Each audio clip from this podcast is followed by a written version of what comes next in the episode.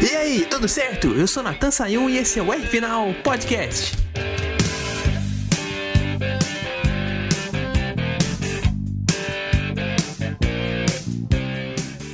A pergunta que não quer calar na Fórmula aí de quem tem o melhor embalo para vencer o campeonato. Vou falar uma coisa para Hum. você, sinceramente, eu não sei. Porque o- algumas corridas atrás estava tudo na mão do Ericsson, perdeu. Hoje a liderança está na mão do Will Power, mas o Joseph Newgarden agora só tá 3 pontos atrás dele por causa dessa vitória em St. Louis. Então Aham. entre pilotos não dá pra saber. Mas entre a equipe eu vou dar um palpite aqui, eu acho que a Penske tá melhor acertada.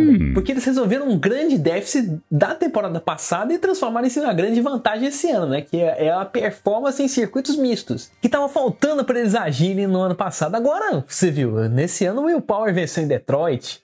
New Garden venceu em Long Beach, Road America. O McLaughlin venceu a abertura do campeonato em St. Pete, venceu em Mid Ohio e quase venceu em Nashville ali por um pouco mais de meio carro e não tira aquela vitória do Dixon. Então assim, eu sei o milagre que o Dixon pode fazer pilotando um carro da Ganassi, tá, quatro- tá 14 pontos atrás, é um ex-campeão que conhece muito da Indy, mas o embalo nesse momento tá todo pros carros da Penske, que eu posso estar muito errado. Aham. A gente pode dar uma reviravolta igual deu nessas últimas corridas. Mas falando de momento do cano inteiro, a Penske tá melhor, na minha opinião. Fora que eles confirmaram o favoritismo nas pistas que eles eram favoritos, né? Tirando a corrida em Iowa, que deu o Award, e em Indianápolis, que deu o Ericsson, e uma das provas da rodada dupla em Iowa deu New Garden, e agora em St. Louis deu New Garden também. Então, assim, a Penske tem feito um grande ano. Tudo pode acontecer nessas próximas duas corridas, mas, cara, eu se fosse apostar alguém, apostava nos carros do tio Roger. E o nosso engenheiro, hein? Eu tô falando aqui com ele, a gente tá falando desde o do circuito, da prova de maio em Indianápolis, a gente tá trocando as mensagens de WhatsApp falando da performance do Ericsson esse ano, que parecia que ia dar, que tava com a liderança do campeonato bem boa, mas nesse, começo de- nesse final de temporada ele perdeu o gás. Agora o quarto colocado da temporada ali perdeu inclusive espaço pro Dixon, que do nada começou a brigar pela vice-liderança da temporada. Então o que, que será que diz o Ricardo Arcuri sobre isso? Vamos descobrir com ele. Olá, caríssimo Natan e amigo de podcast R Final. Natan, eu tenho preparado do Ericsson de Indy para cá uma queda de desempenho considerável. Ele saiu líder do campeonato lá de Indianápolis, uma vantagem gorda, e vem comendo essa vantagem a ponto de, já na corrida passada, já ter perdido essa liderança. Tudo bem, ele está na briga do campeonato, mas não, eu não vejo ele com uma fase que possa manter essa liderança.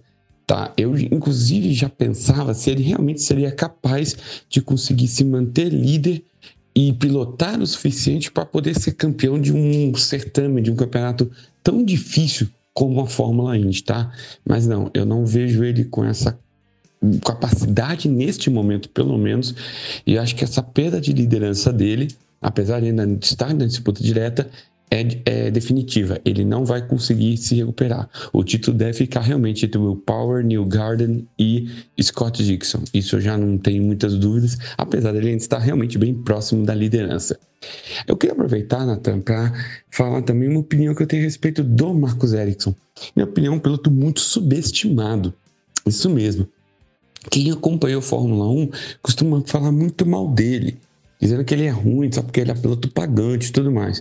Ok, ele realmente levava muito dinheiro, inclusive boa parte do, do que ele se mantém na Chip Ganassi é por causa do dinheiro que ele leva. Até aí tudo bem. O ponto é que ele é um piloto melhor do que se aparece, por isso um piloto subestimado. Não, eu não estou dizendo que ele seja genial de forma alguma. Eu também não acho que. Acho difícil até que ele seja campeão da Indy no futuro. Mas ele dizer que ele é um piloto ruim é muito injusto também, tá? Eu acho que ele mostrou algumas coisas na Fórmula 1 com um carro completamente incapacitado que ele tinha, que era aquele Sauber, que era, apesar de ser pior para o Felipe Nasser na época que foi companheiro dele, ele também não tinha a melhor coisa do mundo, o melhor pacote do mundo para poder mostrar serviço. Então, assim, fica difícil também, né? Então, eu acredito sim que ele seja um piloto para estar fazendo bonito, aproveitar a oportunidade na Ganassi, ganhar corridas, título, talvez um em algum outro momento da história dele na Indy, mas esse ano não seria. Embora, se acontecer, vai ser apenas um. Ele é um piloto hum, bom, né? não vou dizer que ele é mediano, ele é bom, mas nada além disso, tá? E eu acho que ele vem fazendo sim um bom trabalho, aproveitando a oportunidade que ele tem uma das maiores equipes da gente, que é a Ganassi. Isso vem acontecendo já há dois anos, e esse terceiro ano, essa liderança até a parte final do campeonato mostra isso. Mas eu acho que vai ficar nisso por esse ano. E talvez uma vez na vida ele tenha uma chance de ser campeão, mas não vai passar disso, tá? Ainda assim, muito melhor do que a maioria pinta, tá bom? É isso aí, Natan. Um grande abraço e uma boa semana a todos.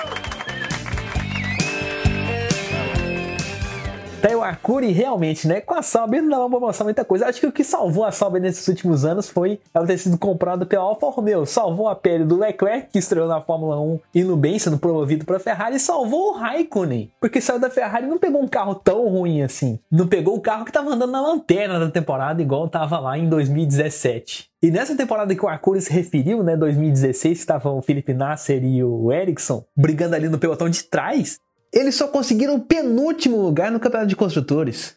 E com dois pontos do Nasser. O Nasser foi nono colocado em Interlagos, conseguiu dois pontos e foram os dois pontos que salvaram a equipe lá foi dois pontos deles contra um da Manor, que foi a última no campeonato. Então foi um ano realmente difícil que ninguém conseguiu mostrar talento. O próprio Ericsson não conseguiu marcar pontos naquele, naquele ano. E falando da temporada atual da Fórmula Indy agora, dessa corrida especificamente de St. Louis, eu achei a performance dele tímida. Porque em nenhum momento a gente viu ele agressivo, brigando por posições. Não chamou atenção igual o David Malucas, que estava lá em sexto lugar e foi para segundo no finalzinho. Ou como o Pato Award, que passou ali antes da chuva o Will Power por fora tirando um fino do muro da reta oposta. Ele foi só o Ericsson que chegou lá na sétima posição. Não apareceu muito, né? Então, para um piloto que está disputando o título, tem que aparecer mais, nessa fase decisiva principalmente. Mas não me entenda mal, eu concordo com o Arcuri, ele é um piloto que não é ruim, mas ainda não é aquele piloto que está sendo decisivo na hora que tem que ser decisivo. Tá 17 pontos atrás do, do Will Power, tá na briga do pelo campeonato, mas tem que mostrar isso. E primeiramente, tem que tirar o do Dixon. Porque o Dixon engrenou. E tirar o embalo de um ex-campeão é difícil. Vai ter ali duas corridas de circuitos mistos que estão mais na zona de conforto dele do que circuitos ovais, mas tem que mostrar toda a agressividade. E se não mostrar, fazer o que o Paulon fez em 2021, pelo menos, que é usar a estratégia a favor dele, fazendo grandes instintos em bandeira verde para não arriscar muito. Claro, isso vai depender se tiverem muitas bandeiras amarelas nas corridas ou não, mas de um jeito ou de outro ele vai ter que agir. Agora nessa reta final é proibido cochilar. É proibido cochilar,